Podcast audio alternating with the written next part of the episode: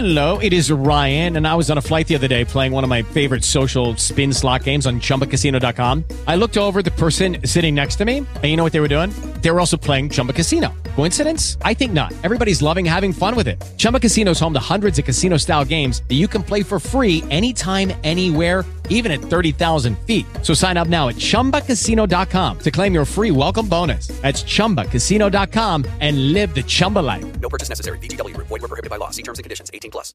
Lucky Land Casino asking people what's the weirdest place you've gotten lucky? Lucky? In line at the deli, I guess? Aha, in my dentist's office.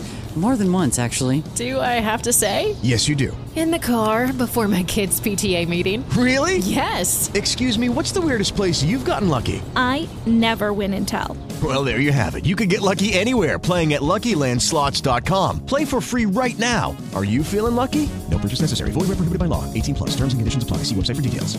O ChatGPT já é um aplicativo, isso mesmo. Agora você pode usar ele ó, na palma da sua mão e o Orson traz mais detalhes para a gente. O ChatGPT que virou, né, continua a ser manchetes em torno do planeta, agora se transformou num aplicativo, como você muito bem disse, né? As pessoas agora já podem entrar, pelo menos na loja da Apple, né, ou seja, para quem tem iPhones e iPads, e baixar o aplicativo do ChatGPT. Isso teoricamente, né, do, torna o uso dessa inteligência artificial ainda mais acessível, ainda mais fácil. E é interessante a gente observar, né, do o que que isso vai significar, porque a partir do momento em que o acesso a essa inteligência artificial está cada vez mais fácil, agora você não precisa nem entrar no site, né? Claro que lá tem a mesma diferenciação entre contas pagas e contas gratuitas, né? Então você pode ficar na fila do mesmo jeito, tal, mas o aplicativo dedicado, claro, facilita muito o uso, né? Você não precisa mais abrir um navegador, digitar um endereço na internet, carregar a página, enfim, a partir daí poder ter acesso à ferramenta. Basta você, com um toque, é, abrir o aplicativo e você você já está dentro do ambiente do chat GPT. Dentro do, do universo dos smartphones, Edu, essa coisa do aplicativo ela tem se mostrado muito efetiva para algumas